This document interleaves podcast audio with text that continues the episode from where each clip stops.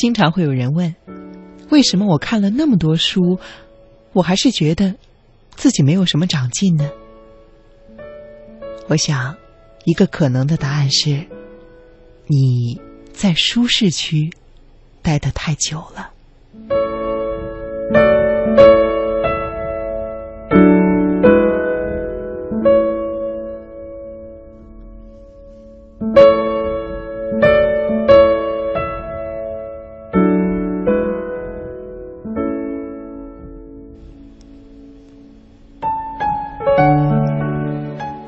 什么是你读书的舒适区呢？首先，你不要待在理解力的舒适区。我们可以把阅读分为舒适区、深长区，还有恐惧区三个等级。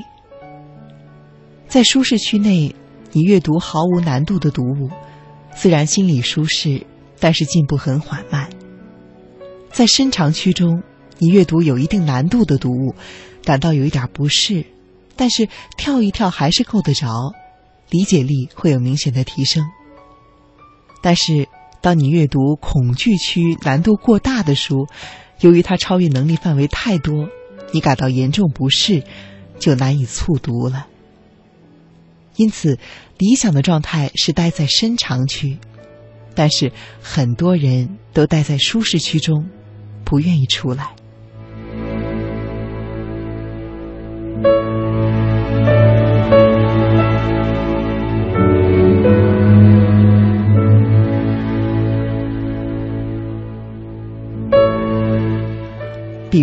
被推荐去看世界名著，翻几页就表示外国人写的书我看不进去。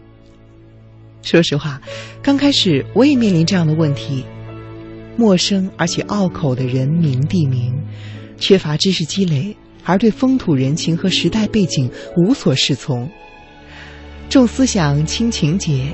除了被称为西方通俗小说之王，被拿来和金庸做对比的大仲马。其实，外国的小说很难有曲折离奇的吸引你的情节。这些都曾经是我的理解力的障碍，但是，我告诉自己，我不要错过被时间洗礼过的经典。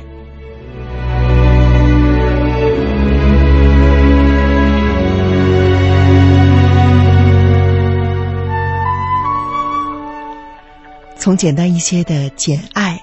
红与黑，再到大部头的悲惨世界，安娜卡列琳娜卡列琳娜，我硬着头皮看下去，发现他们并不像我刚开始想象的那么难读。当我克服了外国人的书我看不进去的刻板印象，新世界的大门就这样子打开了。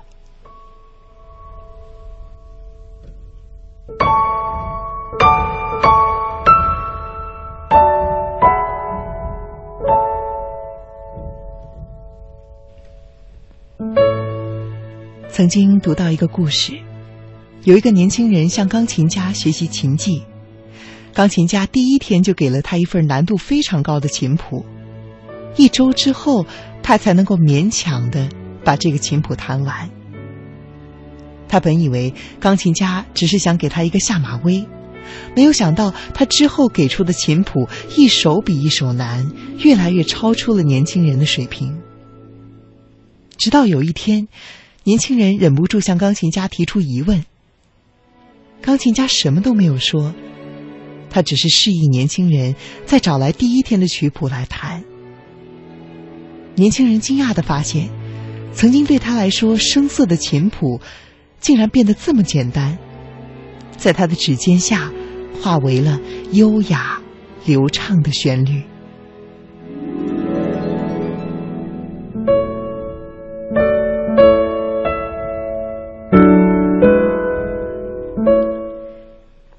尽自己所能攻克一本有难度的书，特别是某个领域集大成的书，再回过头来看同类型的书，也会有这种“会当凌绝顶，一览众山小”的感觉。比如，你啃完《亲密关系》这部大部头的著作，对建立亲密关系有了系统的认识，再回头看其他的书，可能就会觉得小儿科了。当然，这并不是说让你一下子就走到你自己阅读的恐怖区中去。看那种跳一下才够得着的书，你的理解力才能够提升，否则你会因为受挫太大而不能够坚持。我相信，任何人都可以通过由浅入深、循序渐进的阅读安排，不断的扩大你的舒适区。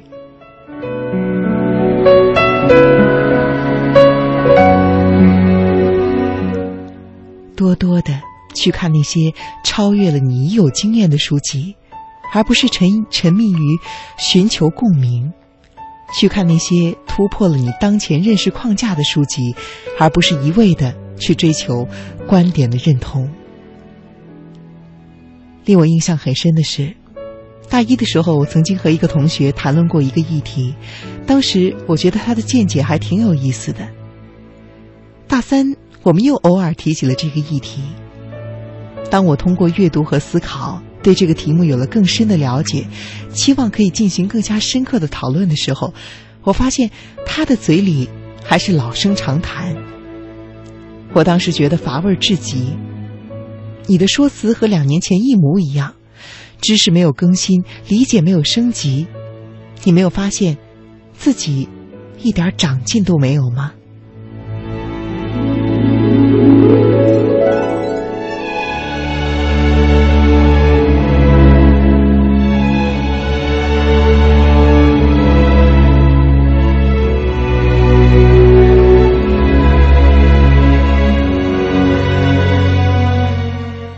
除了在阅读深度方面的不思进取，那么还有一种舒适区是阅读的广度的。如果你在广度方面对自己有所限制，常见的一种限制就是把你自己局限在你自己所学的专业，只看专业相关的书籍。大学时我学的是新闻学，大部分课程都是专业课。有一个学年在课表里多了一门社会学的课程。老师推荐了费孝通的《乡土中国》，就是这本薄薄的小书，让我领悟一般的突然理解了我从小长大的村子，理解了中国为什么是一个熟人社会，也明白了，就算当今中国已经攻城拔寨一般的城镇化，就算乡村像是坦克过境一般的一般的衰败和没落。乡土社会的规则依然融在我的骨血里。我开始想，我学的是新闻学，那我就只读新闻相关的东西吗？乡土中国提供了社会学的视角，帮助我更加深刻的理解了我所生活的社会，还有我从小到大的经历。如果只学习新闻相关的东西，那么，我岂不是错过了很多能够帮助我认识自己和认识社会的视角吗？当时在班上也有转其他专业的学生，可是我并不是想换到社会学专业学习。我的思路一下就打开了。我在想，无论我学习什么专业，我为什么能够，我为什么不能不受专业限制的阅读呢？《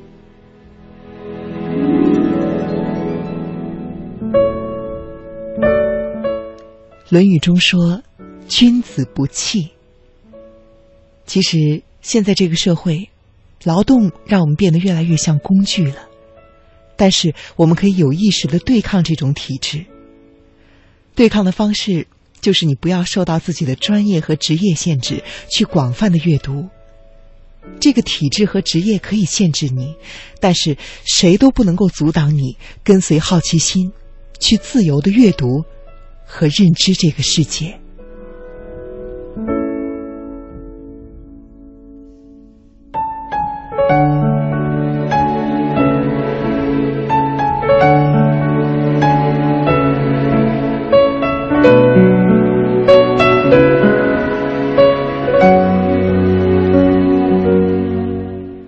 我总觉得，读书就像吃饭一样，营养要均衡。应该让自己尽可能的广泛涉猎、博览群书，只有这样子才能够培养起广阔的视野，也只有这样子，你才不容易受到偏见的影响。我非常欣赏那种荤素不忌的阅读者，他既可以严肃的给你讲国富论，也可以不正经的对维多维多利亚时期的色情小说发表一番高论，既可以结合实例谈论互联网时代的人才变革，也可以毫无违和感的念一段黎巴嫩诗人纪伯伦的《先知》。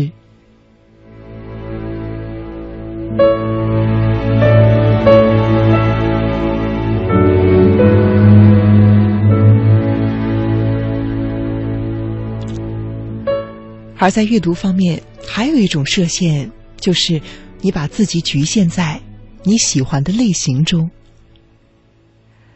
有一群人有一种倾向，就是只看一种类型的作家；更夸张的是，只看一个作家或者一本书，仿佛除此之外再也没有能够入他法眼的读物。见过很多女生，只喜欢和自己气质相近的女作家。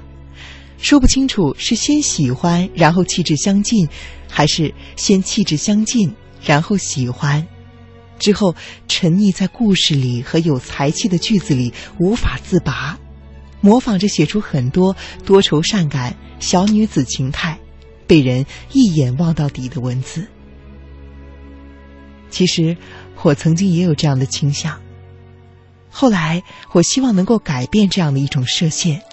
我就故意的、针对性的看梁启超的《饮冰室合集》，读他的文字可以养我的浩然之气，可以洗掉文字的矫作感。我相信兴趣是可以培养的，而太狭隘的阅读喜好，就是给自己设限了。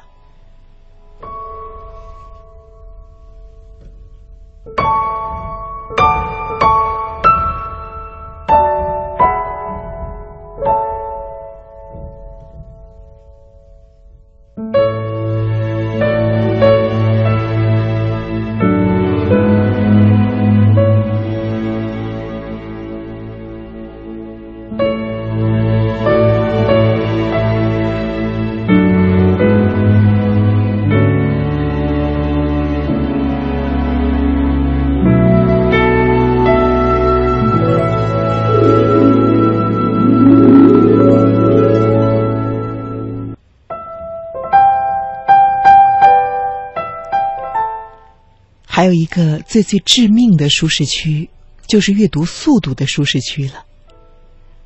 在保证质量的基础上，你对自己还要有数量和速度的要求。不要拿“质量比数量重要”这句话来当挡箭牌，放任自己。没错，你确实是在读书，你确实有很多的书，可是高兴看一会儿，不高兴就停了。三天打鱼两天晒网。你到底能够记得住多少呢？你能够有多少的知识增量和思想增量呢？可能你只是看起来在认真阅读罢了。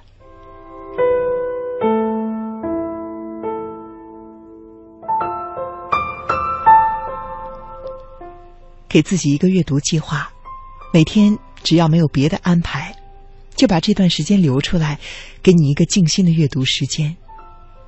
阅读是需要专注的，这个时候不妨关闭手机，让朋友圈的喧嚣离你远远的，全身心的投入到读书的快乐中去。当你每一天都能够有所收获，逐渐的建立起自己的知识体系的时候，这种成就感也会让你不断的坚持下去。终有一天，你也会像那个后来。发现第一天练的曲谱其实很简单的年轻人那样，你永远不会知道自己可以读的那样的快，那样的好。